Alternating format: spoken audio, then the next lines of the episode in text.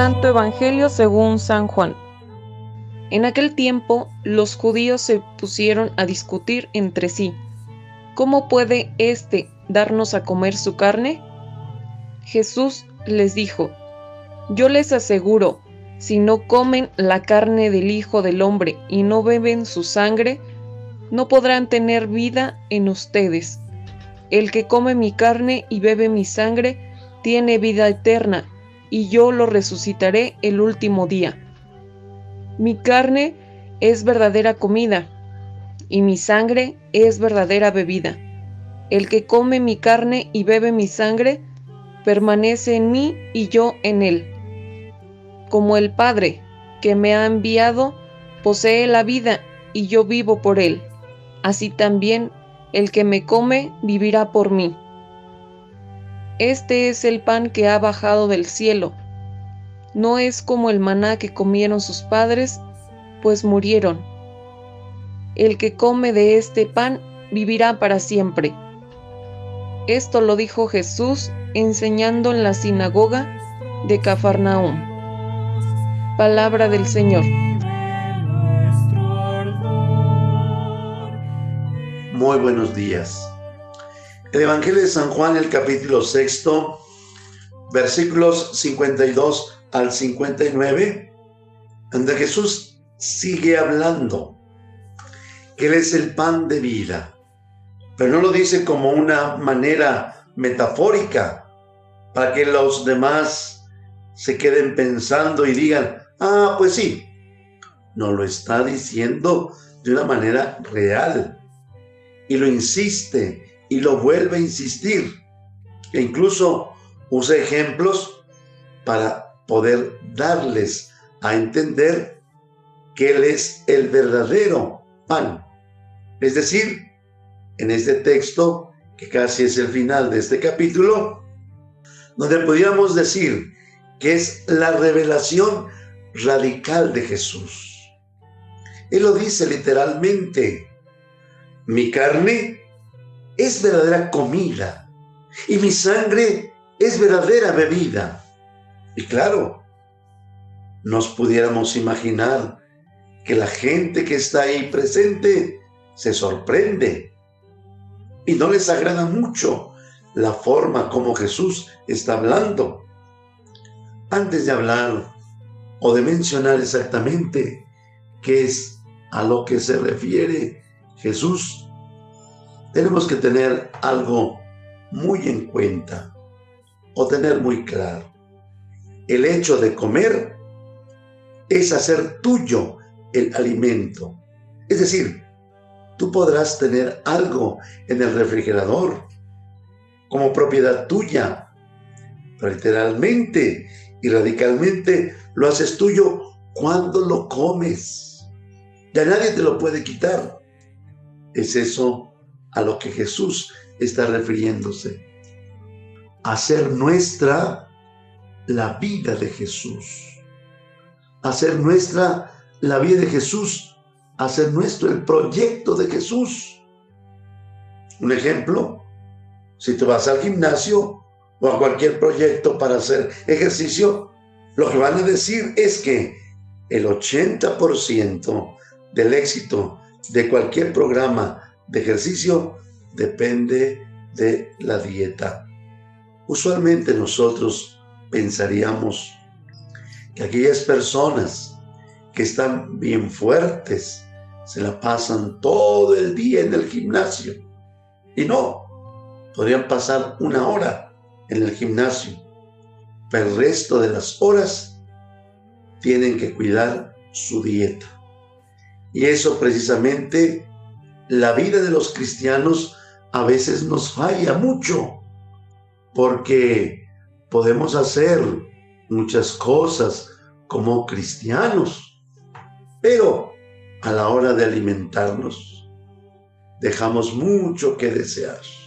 Hacemos oración, hacemos obras de caridad, hacemos limosnas, asambleas, retiros, predicaciones, pero, ¿de qué te alimentas?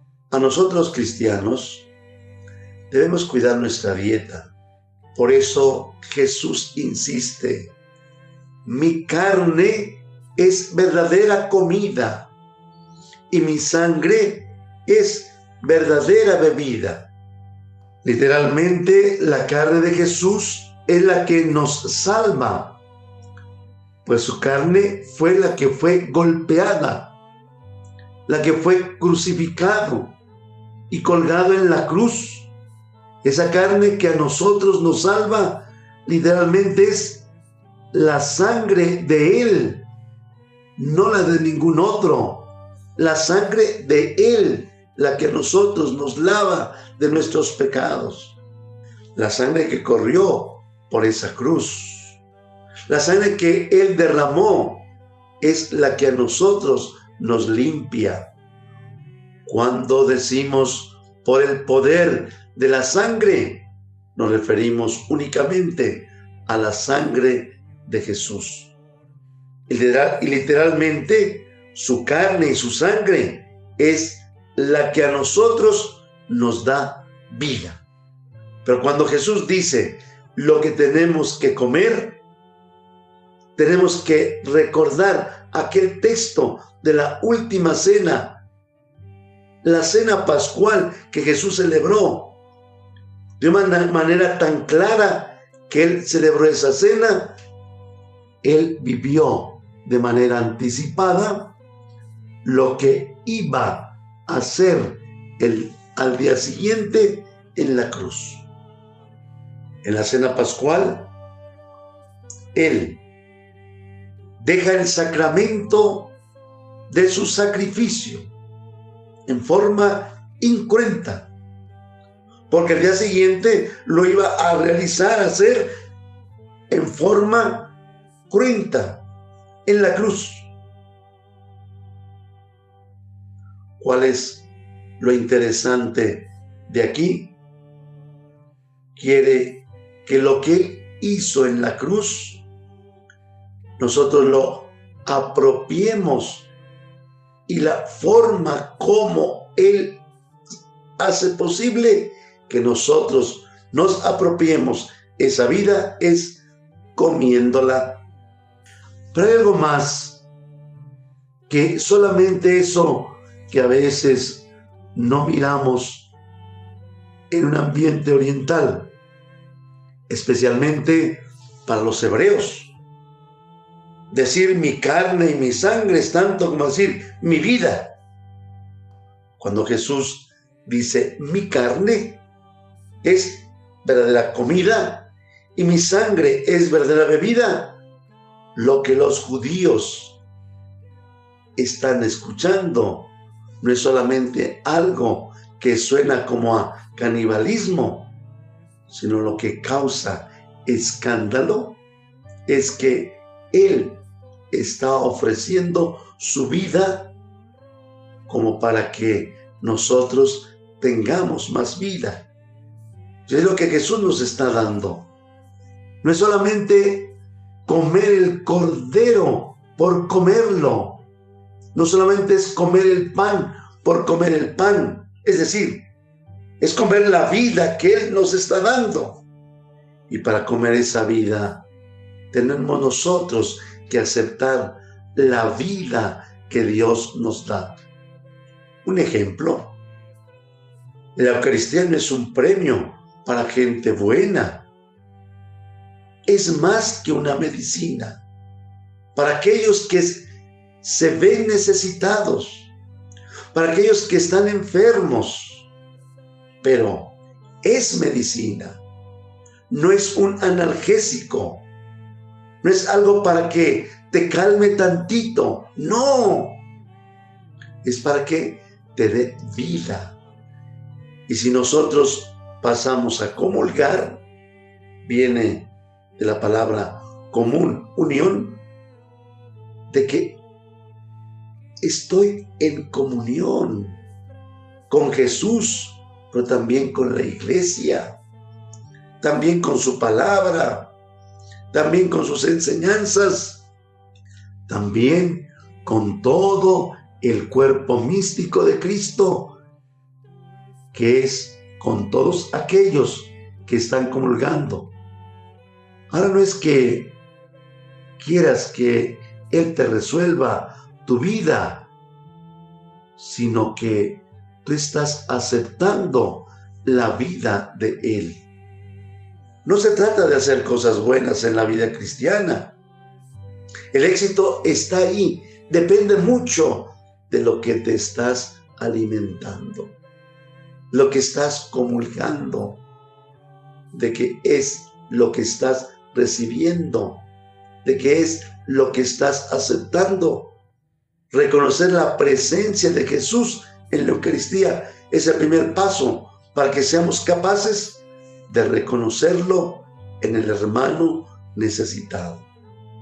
Comulgar su cuerpo es comulgar toda la enseñanza. Es comulgar toda su palabra. Es comulgar toda su vida. Porque si no quieres recibir una parte de Jesús, entonces no lo recibas. Date cuenta de esto. Es mejor recibir la vida de Él que tratar de resolver nuestra vida. Es mejor estar en comunión con Él es Él quien se está ofreciendo a nosotros como alimento. Es cuando lo comemos, lo hacemos nuestro. La pregunta es, ¿y Él también a nosotros nos toma? Somos dóciles para que también Él nos coma en el servicio a los demás.